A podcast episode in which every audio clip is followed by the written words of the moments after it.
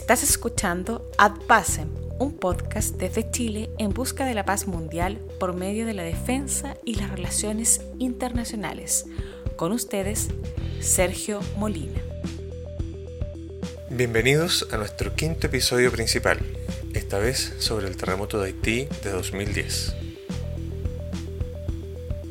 El terremoto de Haití de 2010 fue un terremoto de 7.0 grados y su epicentro fue a unos 25 kilómetros de Port-au-Prince, la capital de Haití. En el momento del terremoto eran las 16.53 hora local del martes 12 de enero de 2010. Hasta el 24 de enero de ese año se sintieron 52 réplicas de 4.5 grados o más.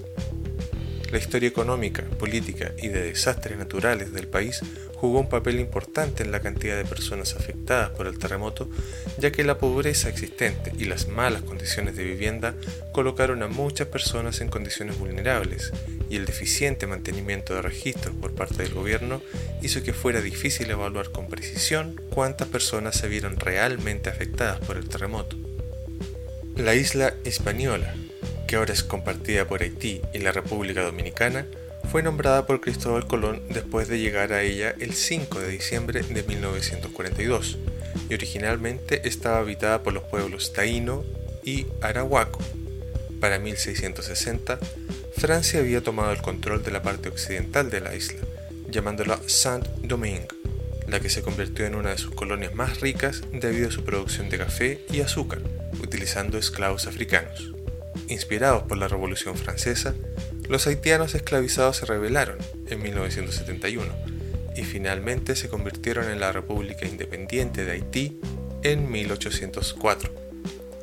Durante su periodo como colonia francesa y después se han registrado varios terremotos bastante graves en Haití, con un par de grandes durante los siglos XVIII y XIX, pero nada comparado con el terremoto de magnitud 8.0 de agosto de 1946 incluso produjo un tsunami que mató a casi 2.000 personas. Lamentablemente, además de ser sismológicamente activa, la isla también es golpeada con frecuencia por ciclones tropicales que suelen causar graves inundaciones y daños. De hecho, la isla había sido azotada por una tormenta tropical y tres huracanes recién el verano de 2008, antes del terremoto, causando casi 800 muertes y dañando una infraestructura y campos productivos ya debilitados. No es de extrañar, por tanto, que Haití se haya convertido en el país más pobre del hemisferio occidental, ocupando el puesto 170 entre 189 países evaluados por el último índice de desarrollo humano, y que la Organización de las Naciones Unidas para la Alimentación y la Agricultura lo considere económicamente vulnerable. El terremoto que asoló Haití la tarde del martes 12 de enero de 2010 provocó una devastación generalizada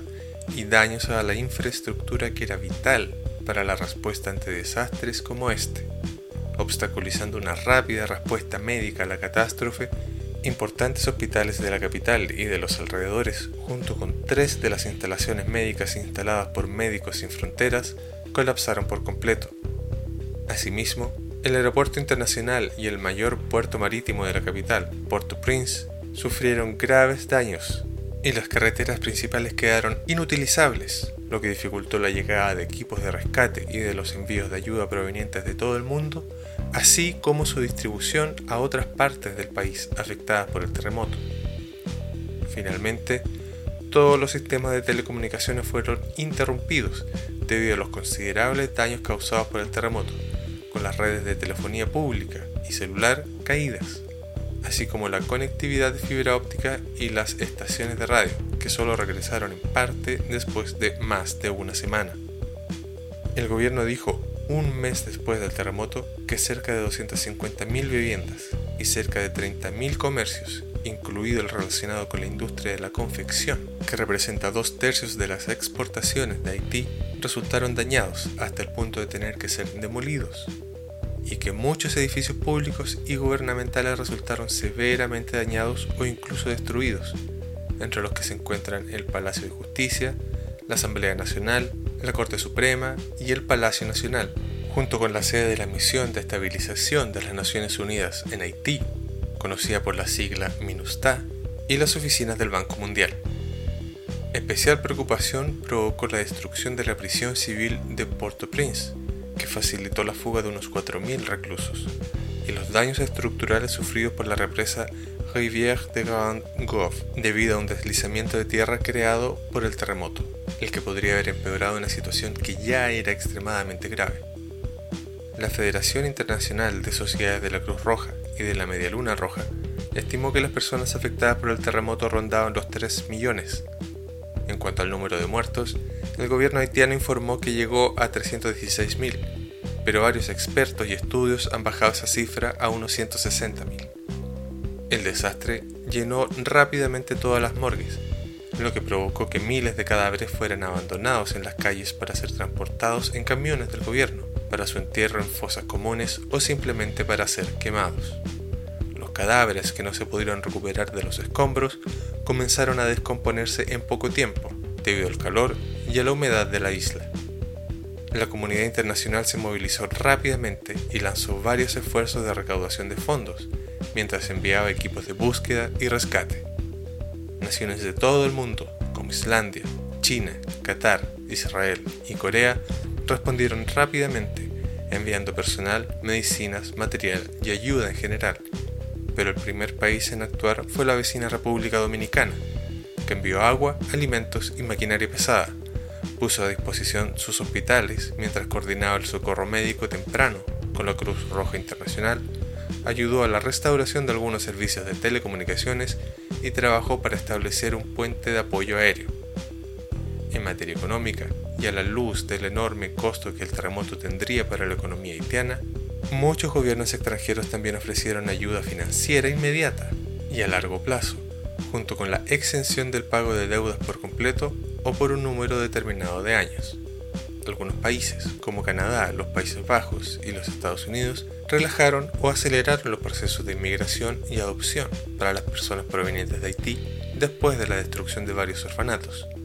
Sin embargo, UNICEF instó a detener de inmediato las adopciones provenientes de Haití, ya que esto podría conducir a la separación de familias, teniendo en cuenta que los esfuerzos de rescate aún estaban en curso y la comunicación necesaria para reunir a las familias aún no estaba disponible, o que podrían haber individuos tratando de aprovecharse de la situación para sacar a niños del país sin la debida autorización. Como resultado, el gobierno canadiense solo celebró los casos de adopción que ya estaban en curso en el momento del terremoto al eliminar algunas tarifas requeridas y emitir permisos temporales para ingresar al país. Finalmente, y de acuerdo con los tiempos modernos, esta fue la segunda vez que se activó la Carta Internacional sobre el Espacio y los Grandes Desastres, que permitió compartir imágenes satelitales de las regiones afectadas con organizaciones de rescate y ayuda, resultando en una gran mejora de la cartografía de la región al mostrar las ciudades devastadas por el terremoto. Después de recolectar todas las donaciones de todo el mundo, 23 organizaciones benéficas importantes alcanzaron una suma de alrededor de 1.1 mil millones de dólares para los esfuerzos de ayuda que se dirigían a Haití. Lamentablemente, de esa gran cantidad, solo el 2% del dinero recaudado fue efectivamente liberado. En cuanto a los esfuerzos de reconstrucción, gran parte de los escombros de los edificios destruidos, cerca de 20 millones de metros cúbicos, seguían allí muchos meses después del terremoto, obstaculizando el tránsito de la capital y atrapando los cuerpos de aquellos que no pudieron ser rescatados a tiempo, convirtiéndose en foco de contagio. Los campamentos de emergencia instalados en diferentes partes de Haití, que no eran más que simples carpas y lonas, han albergado a casi 2 millones de personas, aunque este número es difícil de saber con certeza, ya que han habido oleadas de desalojos de los campamentos. A lo largo de los años, se han construido muy pocas viviendas transitorias, e incluso menos viviendas permanentes para las personas que perdieron todo esa tarde. Lo que más ha complicado los esfuerzos de reconstrucción, ya sea de vivienda transitoria o permanente, son las regulaciones de propiedad de la tierra en Haití, porque una gran cantidad de las casas en pie antes del terremoto no estaban debidamente registradas. Varios grupos han pedido al gobierno que cumpla con el derecho a la vivienda consagrado en la constitución haitiana así como han pedido la ayuda de gobiernos extranjeros que dieron su dinero para apoyar este deseo. Pero hasta ahora han tenido poco éxito. Mientras tanto, la situación en los campamentos sigue siendo terrible, con crimen generalizado, perpetrado por pandillas que intimidan a las personas desplazadas y atacan sexualmente a mujeres y niñas, lo que ha transcurrido sin control presuntamente debido a la falta de protección brindada por las fuerzas de las Naciones Unidas. Lamentablemente, la situación de los cientos de miles de refugiados que aún viven en tiendas de campaña ha mejorado muy poco y todavía se encuentran en estado de emergencia, ya que la mayoría de los campamentos no tienen electricidad, agua corriente ni alcantarillado, siendo este último posiblemente responsable de una epidemia de cólera que se desató unos meses después del terremoto. Esta enfermedad, que afecta con mayor frecuencia a países pobres con escaso acceso a agua potable y saneamiento, había matado a miles de haitianos menos de un año después del terremoto y muy probablemente fue introducida por el personal de mantenimiento de la paz de las Naciones Unidas. Después de una década perdida en la historia de Haití, es de suma importancia poder dejar atrás la constante agitación política, las instituciones débiles y la mala gobernanza que resultaron en el despilfarro de fondos internacionales y la buena voluntad recibida por el país.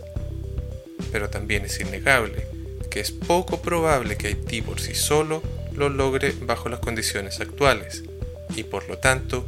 también se debe brindar ayuda organizada y centralizada de organismos internacionales.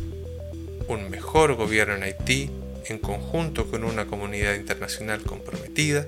son fundamentales para evitar una segunda década perdida para el pueblo haitiano. Bueno amigos, ese es el final de este episodio. Gracias por escucharnos. No olviden suscribirse al programa en su aplicación de podcast favorita y si realmente les gustó, pueden seguirnos y ayudarnos a crecer a través de una contribución mensual al convertirse en secretario, cónsul o embajador en patreon.com slash podcast y formar parte de nuestra comunidad. El link está en las notas del programa. Nuestro tema musical es proporcionado por Kevin MacLeod bajo una licencia Creative Commons. Soy Sergio Molina, despidiéndose. Hasta la próxima y sigan avanzando hacia la paz.